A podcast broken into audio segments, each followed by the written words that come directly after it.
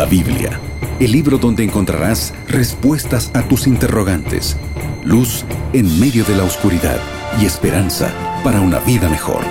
Aquí comienza Biblia Fácil.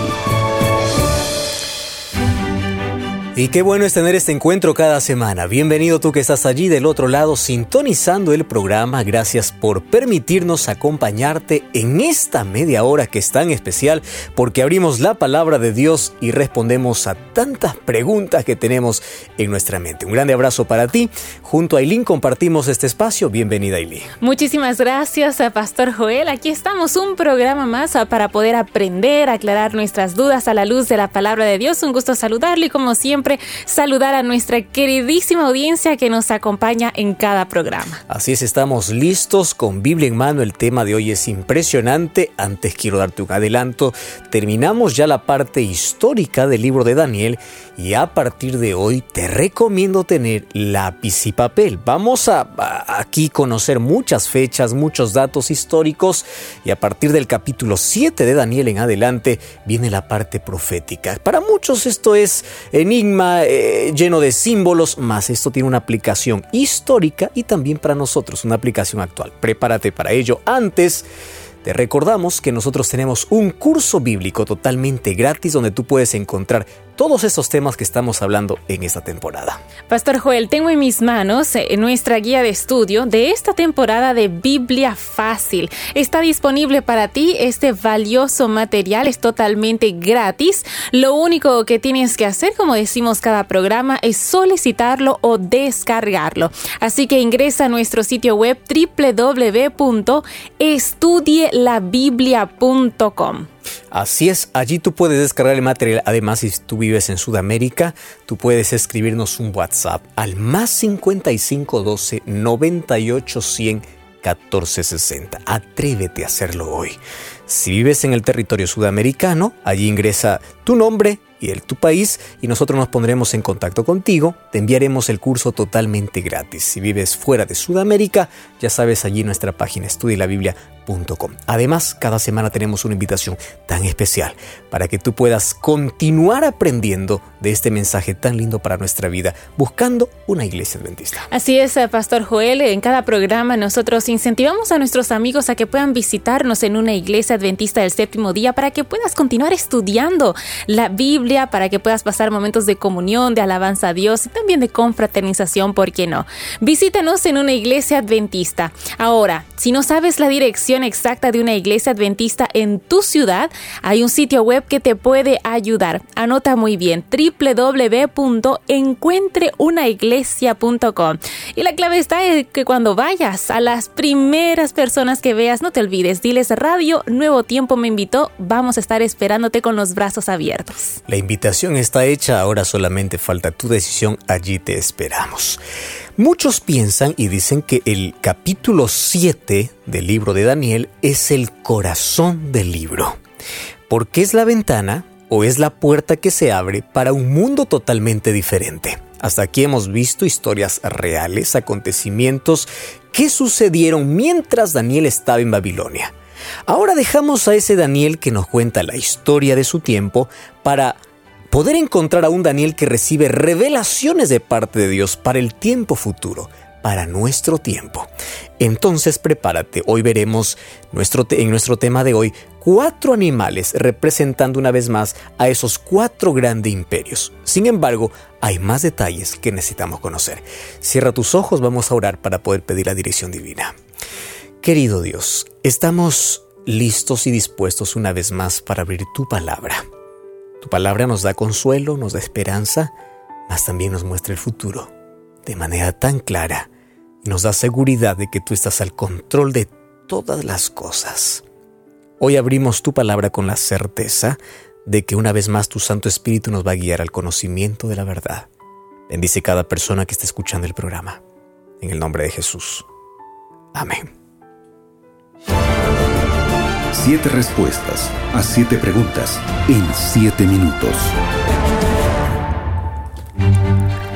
Listos eh, para iniciar este segmento donde juntos una vez más vamos a aclarar nuestras dudas a la luz de la palabra de Dios aquí con el pastor Joel Flores. Hoy eh, recordamos estamos estudiando el capítulo 7 del libro de Daniel. Pastor Joel, este libro me parece tan interesante y mucha gente le tiene temor a este capítulo de la Biblia porque se ven una serie de animales. Usted mencionó al iniciar el programa, son cuatro animales. Uno eh, al leer este, este capítulo dice que un león con alas, un leopardo con cuatro alas, un oso que tiene unas costillas en la boca. Parecen hasta animales mitológicos viéndolo de esa forma, ¿no sí, porque estos animales no existen. Vamos a ver que la, revelación que recibió Daniel él no sabía cómo describir. Y él decía, león eh, o cómo, hay una palabra que siempre se repite, como un oso, como un león, porque no, no, hay, no existe un, león con alas, no existe... dar algo parecido. Algo parecido a lo que él estaba viendo. En sí hay muchas veces que el profeta empieza a, dar a nosotros en un lenguaje que ni siquiera él puede colocar la imagen cierta. Sin embargo, algo para que nosotros podamos tener referencia a lo que está viendo. Así es, para que podamos eh, tener un poquito de idea, ¿no? Al, al, ver estos animales sabemos que, bueno, hay un, hay un significado profético que hoy vamos, vamos a verlo un poco más allá. En el primer año del rey Belsasar, Belsasar estaba eh, reinando eh, el imperio babilónico, ¿no es así? Daniel tuvo otro sueño. ¿Qué fue lo que soñó? Ahora, es interesante, Eileen, que hasta aquí no hemos encontrado sueños todavía de Daniel. Hasta aquí hemos encontrado apenas un sueño donde Dios le reveló a Daniel el mismo sueño que le dio a Nabucodonosor. Más allá no encontramos a un Daniel como profeta, vamos a decir. Vamos, hasta aquí hemos encontrado un Daniel que interpreta, interpreta, interpreta, interpreta. Un Daniel estadista, un Daniel fiel a Dios, un Daniel que está dispuesto a todo por adorar a Dios. Más a partir del capítulo 7 encontramos ahora a un Daniel que no interpreta sueños, ¿Sabe qué es lo curioso, Eileen? A un Daniel que ahora ni entiende lo que está viendo. Porque a partir de hoy no es Daniel el intérprete, ahora es un ángel que interpreta a Daniel aquello que él no comprende. Entonces, de, ser el interpretador de sueños y visiones, pasa a alguien que recibe sueños que tampoco él comprende. Más a partir del capítulo 7, 8 en adelante, aparece un ángel que va a acompañar hasta el último día de Daniel, que es el ángel Gabriel, quien le va a interpretar todo aquello que él no comprende. Entonces, vamos allá al punto. Es el año 550. Belsasar todavía es rey de, Babilonia. Eh, eh, en el capítulo anterior vimos cómo Babilonia pasó a la historia. Su último rey corregente fue Belsasar. Sin embargo, aquí Daniel nos retrocede un poquito en el tiempo. No está escrito el libro cronológicamente, sino está diciendo, cuando todavía Belsasar era rey, es decir, el año 550, ya está en la parte final de su reinado, yo tuve una visión. ¿Cuál era? ¿En qué consistía esa visión? Aquí Daniel tiene aproximadamente ya 73 años de edad. Está anciano, ¿verdad? Sin embargo, su fortaleza, su fe en Dios es impresionante. Capítulo 7, versículo 1 dice, en el primer año de Belsasar, rey de Babilonia, yo tuve un sueño y visiones en mi cabeza mientras estaba en mi cama. Luego escribí el sueño y relaté el asunto. Daniel, y dijo Daniel, miraba yo en la visión de la noche y aquí cuatro vientos del cielo combatían en el gran mar. Wow. Y allí había cuatro bestias grandes, diferentes la una de la otra, subían del mar. Hasta aquí tenemos que comprender algo, Aileen. La parte histórica se debe entender cómo se lee. Por ejemplo, si en la historia me dice mar, es mar. Pero cuando yo voy a interpretar la profecía, debo entenderlo ya no como se lee, sino solo como un símbolo. ¿Correcto? Por ejemplo, cuando dice que aquí vio cuatro bestias, no está hablando de bestias literales, sino bestias van a representar algo. Vamos a ver eso después. Solo que hay algo que voy a adelantar. Mar combatían en el mar. Mar, según Apocalipsis capítulo 18, significa muchedumbres, gente, mucha gente, multitud de gente. ¿Correcto? Entonces, interpretando aquí ya la profecía sería, cuatro bestias representan a cuatro poderes, lo vamos a ver bíblicamente después, cuatro poderes que luchan en el ámbito político. Son cuatro poderes políticos que se levantan donde hay mucha gente. Quiere decir que aquí involucra ejércitos, gente y cuatro poderes luchando. Salen del mar donde hay mucha gente y combaten la una y la otra. Lucha de poderes políticos donde hay masas o multitudes de personas. Entonces, para que nos, nos quede claro, aquí va la siguiente pregunta. Estos eh, cuatro animales bestias significan eh, poderes. Cuatro, cuatro poderes que suben del, mar. suben de multitudes de gente, es decir, donde ya hay superpoblación. Entonces acá hay cuatro, eh, o acá hay lucha de poderes políticos. Ahora, Pastor Joel, entonces, ¿cómo era el primer animal? es interesante. Y, aquí empieza a describir el versículo 4. Y, aquí voy a hacer énfasis en lo que ya te mencioné, Aileen. Dice, la primera bestia era como. Esa es la palabra clave, como. No dice era un león, era como un león. ¿Por qué dice como? Por las características que tiene. Tenía alas de águila. ¿Dónde has visto un león con alas de águila? Y yo estaba mirando hasta que sus alas fueron arrancadas y fue levantada del suelo, se puso sobre sus pies a manera de hombre y se le fue dado corazón de hombre. ¿Cómo es esto? Bueno, aquí ya hay algunas características muy importantes. Por ejemplo, león. León es el rey de los animales. Acá hay algo que tenemos que entender. Lo que Daniel recibe en visión es una ampliación con más detalles de lo que Nabucodonosor ya recibió en visión en el capítulo 2. En el capítulo 2 de Daniel, eh, Nabucodonosor ve la sucesión de reinos, mientras que a Daniel se le agregan detalles. Quiere decir que el capítulo 2 y el capítulo 7 aquí existen un paralelismo. Lo que para el sueño de Nabucodonosor era la cabeza de oro, para, mm, eh, para, Daniel en el capítulo 7, esa cabeza de oro, que el oro es el rey de los metales, estaría representado por el rey de los animales. El rey de los metales, ahora como el rey de los animales, representarían al mismo imperio. Ahora tú puedes preguntarte, ¿y por qué usted interpreta de esa manera? ¿Cómo sé que León eh, es, eh, es Babilonia? Mira, vamos al mismo texto sus alas fueron arrancadas y se le fue dado corazón de hombre. La expresión corazón de hombre ya aparece en el capítulo 4. ¿Te acuerdas cuando Nabucodonosor fue eh, en su momento de locura, cuando tuvo esa enfermedad, a convivir con los animales? Dice, y una orden del cielo decía, tiene que estar allá hasta que le sea dado corazón de hombre. La expresión corazón de hombre está diciendo hasta que haya arrepentimiento en su corazón. Entonces, ¿de qué está hablando? ¿A quién representa esta primera bestia? A Babilonia. Y específicamente está haciendo referencia al reinado de Nabucodonosor porque fue el quien más o el rey que más tiempo gobernó en Babilonia. ¿Por qué como león? Así como el oro es el rey de los metales, el león es el rey de los animales y porque tiene alas.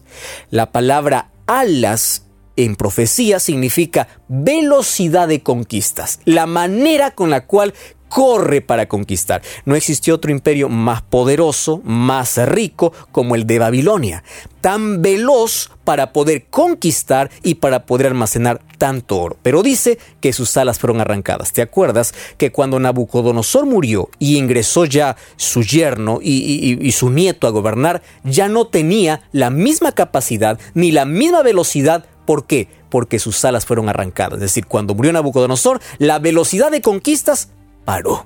¿Y por qué dice que se le fue dado corazón de hombre? Está haciendo referencia específicamente a la conversión del rey Nabucodonosor.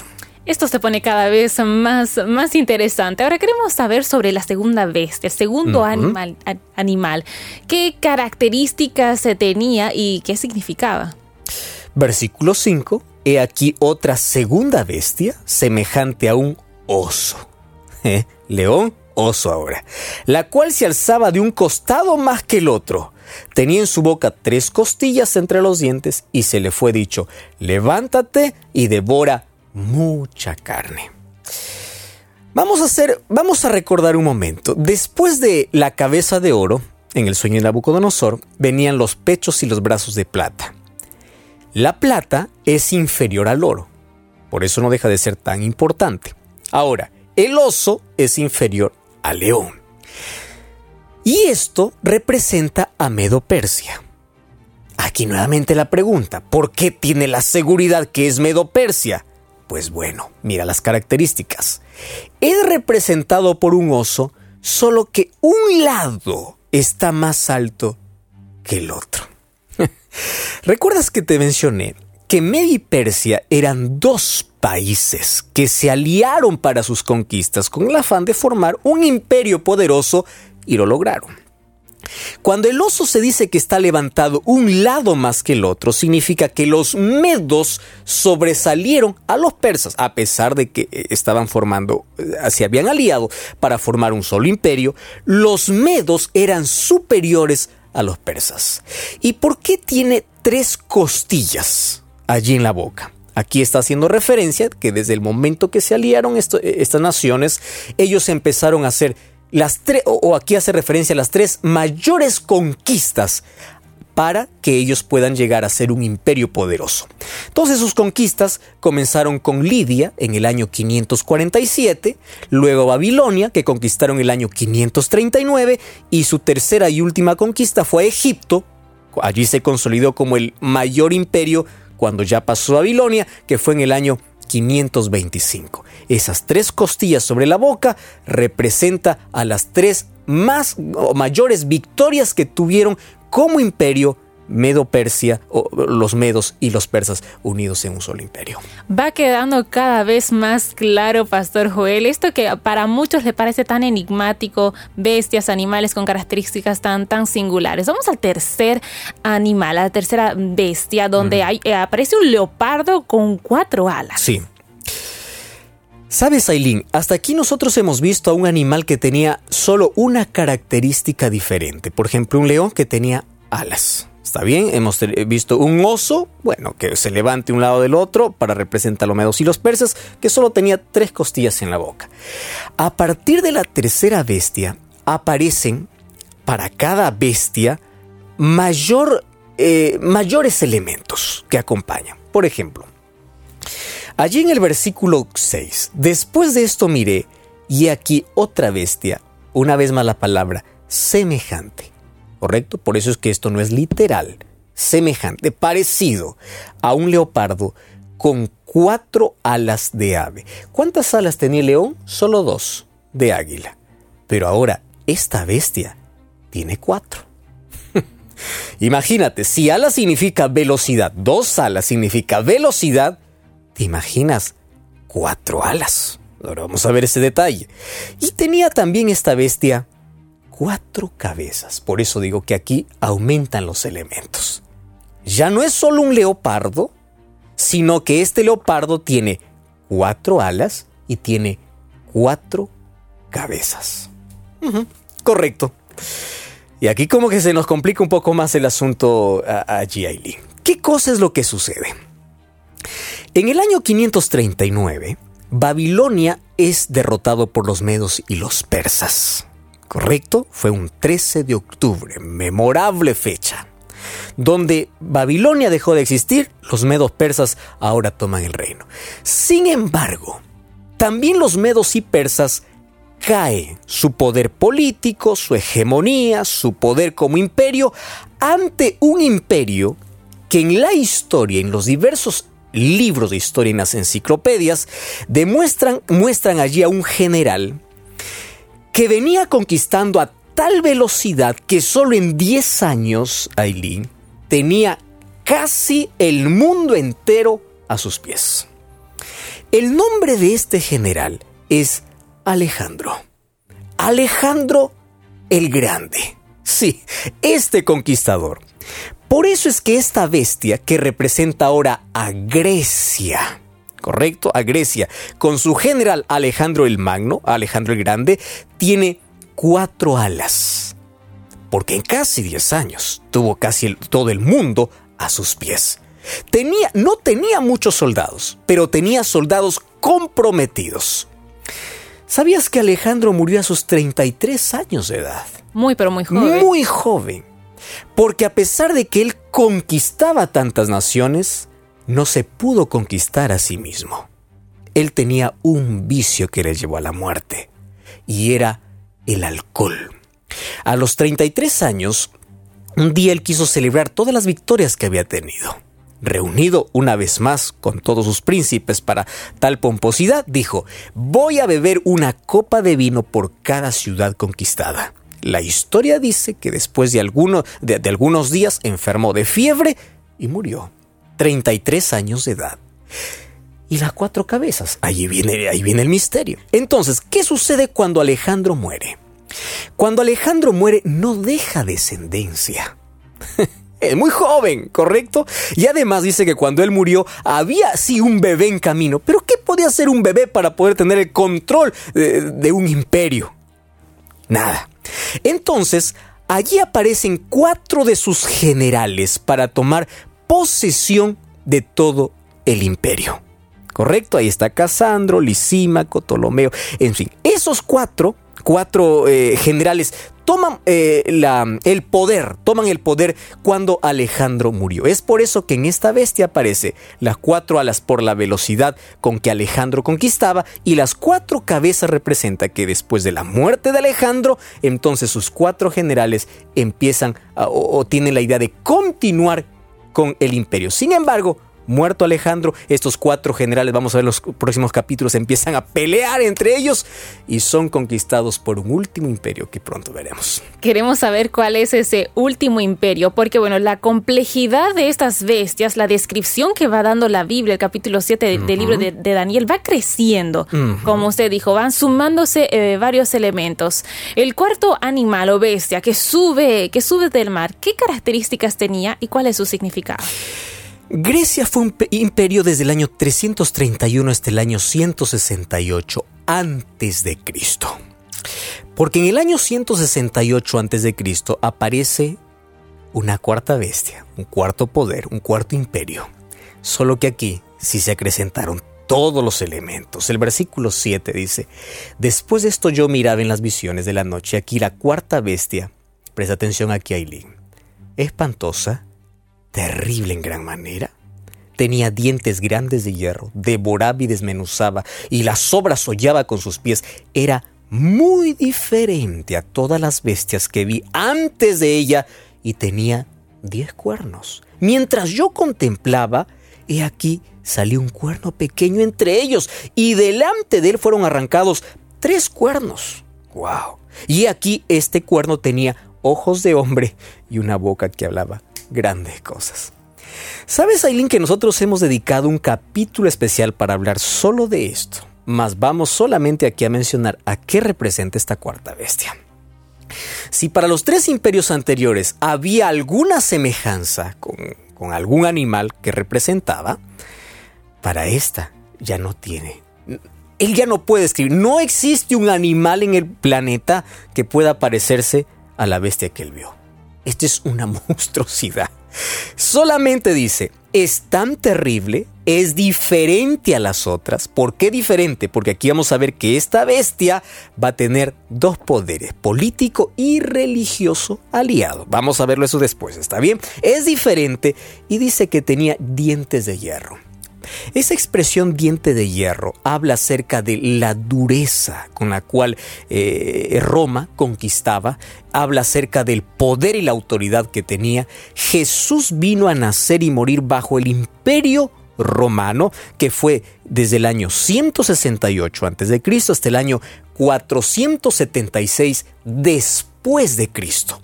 Es el imperio que más tiempo tuvo como un imperio glorioso en la historia de la humanidad. Ahora, era terrible. ¿Sabes que los, romanos, cómo castigaban, por ejemplo, a Elín a los malhechores? Crucificándolos. Ellos no tenían piedad cuando conquistaban, cuando gobernaban. Para ellos la muerte era parte de, su día a día, o matar personas era parte de su día a día. Roma era tan cruel sanguinaria, tanta sangre derramó, pero no solamente por no obedecerlos políticamente, luego vamos a ver que también por no obedecerlos religiosamente. Si Babilonia fue un imperio cruel, Medo, Persia y, Grecia fueron crueles, en Roma está la mayor fuerza de crueldad. Es por eso que es una bestia terrible. ¿Y por qué tenía diez cuernos? ¿Sabes por qué? Haciendo referencia a, a la derrota de, de, Roma. En el año 476 no hubo otro imperio que derrotó a Roma, sino que esos diez, diez cuernos, cuernos aquí representan también poderes, empiezan a invadir Roma. Y, esos, y esos, esos diez eh, cuernos son representados en la historia como las diez tribus bárbaras, que desde el año 352 empiezan a invadir Roma hasta que en el año 476 ponen fin al imperio romano. Solo que hay un elemento que está allí en el aire, y ese cuerno pequeño, tranquilo, veremos la siguiente semana. Pastor, usted nos deja con la expectativa, porque mucha gente, muchos amigos nos escriben haciendo esta pregunta, ¿qué significa ese cuerno pequeño? Pero vamos a verlo más adelante en un próximo programa, ¿no es así? Así es. Es impresionante al, al ver este capítulo del libro de Daniel eh, es impresionante ver que tiene un paralelismo con el capítulo 2 también. Sí, sí, sí. Y ver eh, que en realidad ahora, al escucharlo usted y viendo las interpretaciones, tanto históricas como bíblicas, no queda ya tan difícil de entender. Ahora ya sabemos que cada animal o bestia representa un imperio. Es verdad. Que realmente todo esto se fue cumpliendo a lo largo de la historia de la humanidad. ¿No es así? Y en la fecha exacta, así como Dios mostró. Solo que hay un asunto en profecía que yo no quiero dejar de, eh, esta oportunidad para mencionar lo siguiente. La profecía se va a repetir. Por ejemplo, el capítulo 2, ¿por qué se repite en el capítulo 7? Por una razón. Porque cada vez aumentan los detalles. Y los detalles nos llevan a la historia. La historia aquí se alía con la Biblia. La historia dice el futuro y la historia comprueba. O la Biblia dice el futuro y la historia comprueba que la Biblia tiene razón. Exactamente. La Biblia definitivamente es la palabra de Dios. Tenemos más para compartir aquí en Biblia Fácil, pero antes, amigos, vamos a una brevísima pausa y enseguida retornamos con mucho más. Estás escuchando Biblia Fácil ¿Te gustaría escuchar mensajes inspiradores? ¿Conocer más de la palabra de Dios? ¿Quieres disfrutar de música que eleve tu corazón? Radio Nuevo Tiempo te invita a visitar la iglesia adventista más cerca de tu casa. Ingresa ahora mismo a encuentreunaiglesia.com. Allí podrás ver la dirección exacta de la iglesia adventista en tu ciudad. Te estaremos esperando. No lo olvides, encuentreunaiglesia.com. Radio Nuevo Tiempo tiene un regalo para ti. Valiosos materiales educativos y espirituales, cursos, videos y muchas novedades para toda tu familia. Ingresa ahora mismo a estudielabiblia.com. Disfruta, descarga y comparte estos materiales gratuitos que te ayudarán a tener una vida más plena y feliz. Recuerda, estudielabiblia.com. Ya retornamos con Biblia Fácil. El capítulo 8 de Daniel tiene tres lecciones para cada uno de nosotros. Primera lección. Dios está al control de la historia. Nunca te olvides. Y si Dios está al control de la historia, Él también quiere estar al control de tu vida. Pastor, pero si Dios está al control de la historia, ¿por qué no puede estar al control de mi vida? Porque Dios a ti te dio libertad para elegir. Mi, primera, mi primer consejo es coloca tu vida bajo el control de Dios. El que controla la historia y el universo también quiere tener el control de tu vida. Número dos, la palabra de Dios se cumple. Todo aquello que fue mostrado a Nabucodonosor, todo aquello que fue mostrado a Daniel, mira, Daniel no vio todo, todo aquello que hoy la historia confirma. Daniel solamente escribió. Él no vio la caída de Roma. Él no vio la caída de, Grecia. Sin embargo, él escribió aquello que ni siquiera vio y se cumplió perfectamente. ¿Qué cosa me dice eso? Que todo lo que está escrito en la Biblia se cumple fielmente. Número 3. Si las cosas en el pasado se cumplieron a perfección, las cosas que vienen para nuestro tiempo, aquellas que fueron reveladas para nuestro futuro y para nuestros días, se cumplirán exactamente. Y estamos a la espera del último imperio, que no será un imperio humano, sino es el imperio divino cuando Cristo venga a establecer su reino. ¿Estás preparado para ese día? Vamos a colocar nuestra vida bajo el control divino. Ahí estará mejor. Cierra tus ojos. Querido Dios, toma nuestra vida. Gracias porque tu palabra nos da la certeza, la seguridad de que aquello que siempre dices se cumple. Y hoy confiamos en las promesas que tienes para nuestros días, mas también dejamos nuestra vida bajo tu control. En el nombre de Jesús. Amén. Pastor Joel, qué tema tan pero tan interesante que nos llena también de, de, mucha esperanza. Así es. Con este tema, bueno, vamos a finalizar ya el programa. Y allí con una pregunta que resolveremos la próxima semana. Te esperamos como siempre aquí en Biblia Fácil. Así concluimos. Biblia Fácil. Continúa en sintonía de Radio Nuevo Tiempo, la voz de la esperanza.